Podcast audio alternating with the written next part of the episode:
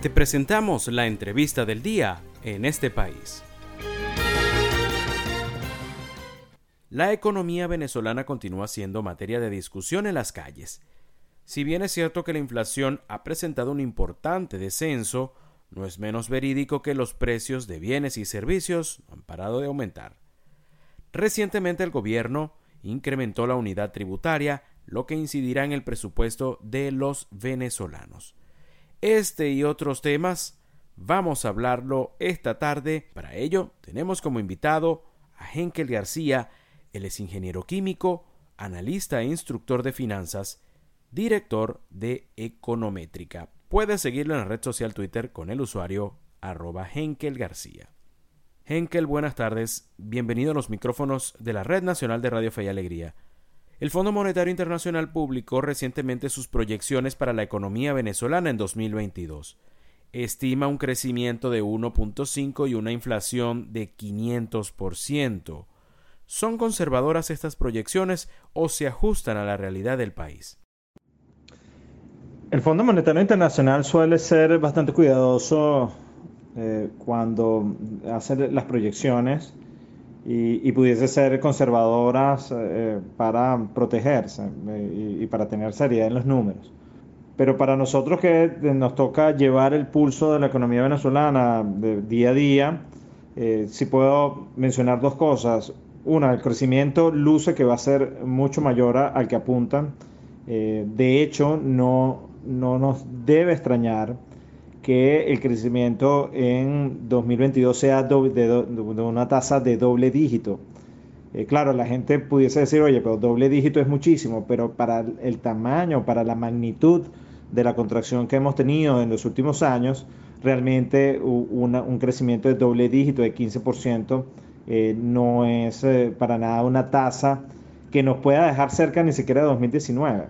Es decir, con el crecimiento de 2021, que eh, las proyecciones están alrededor de entre 5 y 6%, y ese crecimiento de 6 todavía deja a la economía venezolana por debajo de 2019. Entonces hay un efecto ahí de nivel que hay que tomar en cuenta y que eh, eso eh, puede abrir las puertas a que se crezca una tasa relativamente alta de doble dígito, pero también hay que decir que esa tasa es insuficiente para la contracción eh, descomunal que ha tenido la economía venezolana en los últimos años y específicamente en 2020, donde las estimaciones son de una contracción de 30%.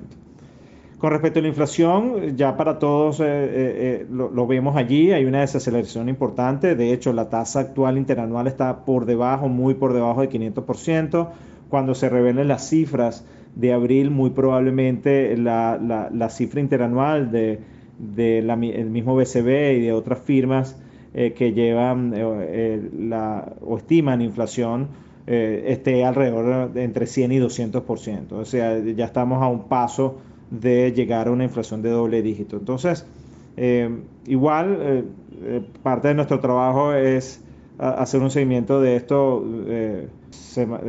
yo lo hago semanalmente o lo hacemos aquí dentro de semanalmente, formalmente con un producto que tenemos que se llama Farus, estas proyecciones eh, las actualizamos mes a mes. Hay que seguir, pero todo apunta a, a los escenarios que le estoy indicando. Recientemente se anunció el aumento de la unidad tributaria. ¿Qué efectos pudiese tener tanto en la recaudación como en el bolsillo de los ciudadanos? Con respecto a la unidad tributaria, quizás un abogado especialista en materia tributaria pueda tener una opinión un poco más técnica y detallada.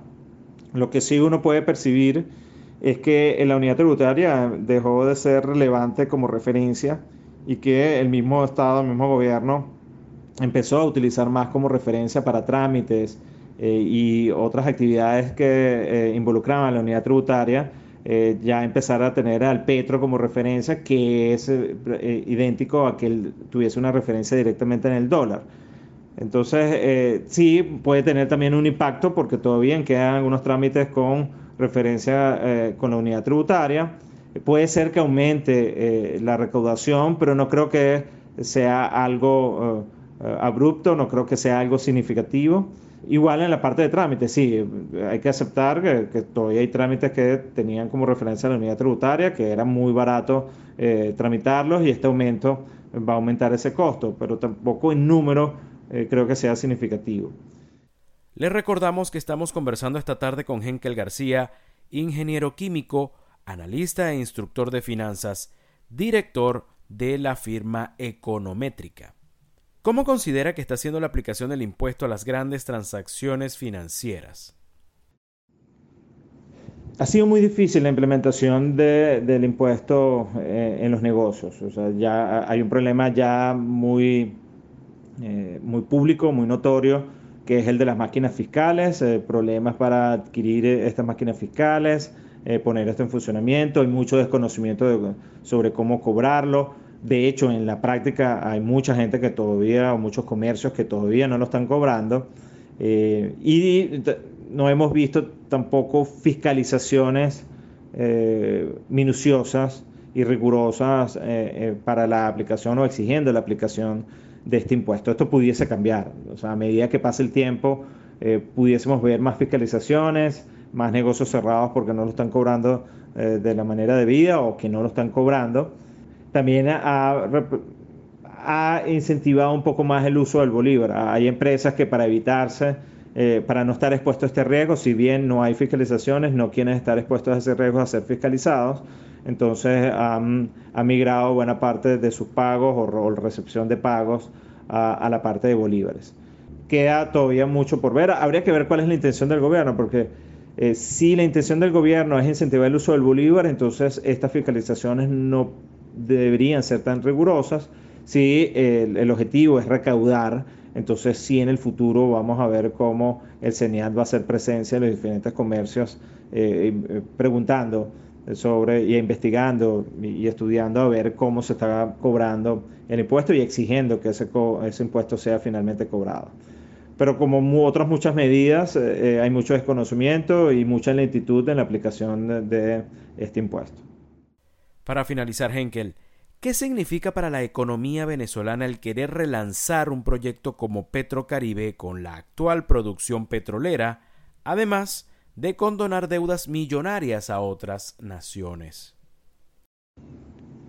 La medida cayó muy mal, eh, porque lo que estamos viviendo los venezolanos es muy duro, es un proceso de empobrecimiento que ha golpeado a, muchas familias, ha, literalmente expulsado a venezolanos porque la economía se hace muy pequeña y empiezan a buscar mejores opciones en otros países. Entonces que a estas alturas, no solamente que se perdona una deuda, que prácticamente lo que hicimos fue regalar el petróleo, sino que además se asoma a que se va a retomar lo que originó esa deuda. Eso no suena muy sensato, pudiese haber algo detrás, porque se habla de un descuento de 35% eh, en la venta de, crudo por, este sistema. Eh, si bien eh, lo ideal es venderlo 100%, lo que pudiese estar detrás de esto es que eh, al gobierno venezolano se le está poniendo muy difícil vender el petróleo en los países asiáticos como antes lo hacía.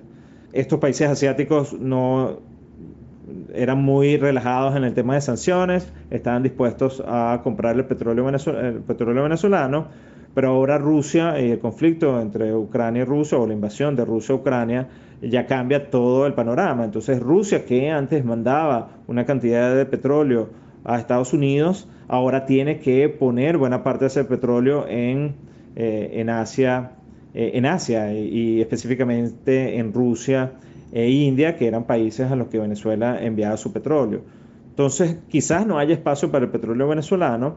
Eh, ya ese petróleo se vendía en esos países a descuento y con un altísimo costo a nivel de envío. Entonces quizás a nivel de números les salga mejor vender a, estos países del Caribe. Eh, porque el, descuento puede ser hasta menor de lo que tiene que enviar y además que tiene la posibilidad cierta de, eh, de poner ese petróleo, de vender ese petróleo a, las islas, cosa que pudiese ya no estar pasando con China e India, o por lo menos no en la misma cantidad que lo hacían en el pasado. Entonces quizás por allí vaya la medida, pero eh, habría que ver, ya, estos países dejaron de pagar alguna oportunidad, no solamente fue San Vicente eh, el, país que, al que se le perdonó la deuda y, a que se le acumuló deuda porque, porque no se pagó, Entonces habría que ver cómo va a ser ese pago. Realmente lo van a pagar, porque si lo pagan con ese descuento, entonces, bueno, la, medida no pudiese, estar, pudiese ser hasta medio sensata. Pero igual, o sea, e, el, el plantear otro este mecanismo a todos los países del Caribe, eh, que va en detrimento, porque lo ideal es que vendamos eso a, precio 100%, que es lo que debería ser, y más allá de eso, perdonar eh, la deuda, eh, que, estamos hablando de miles de millones de bolívares, que buena parte, que pueden ser muy bien utilizados en mejorar la calidad de vida, en mejorar los servicios, en impulsar la economía, realmente es una bofetada para todos los venezolanos. Le agradecemos a Henkel García, ingeniero químico, analista e instructor de finanzas. Él es director de la firma econométrica. Estuvo esta tarde con nosotros hablando sobre diversos aspectos de la acontecida economía venezolana.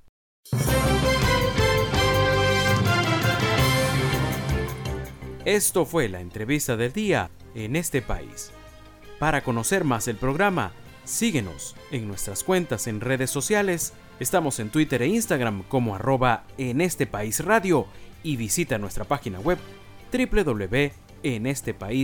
www.enestepais.info.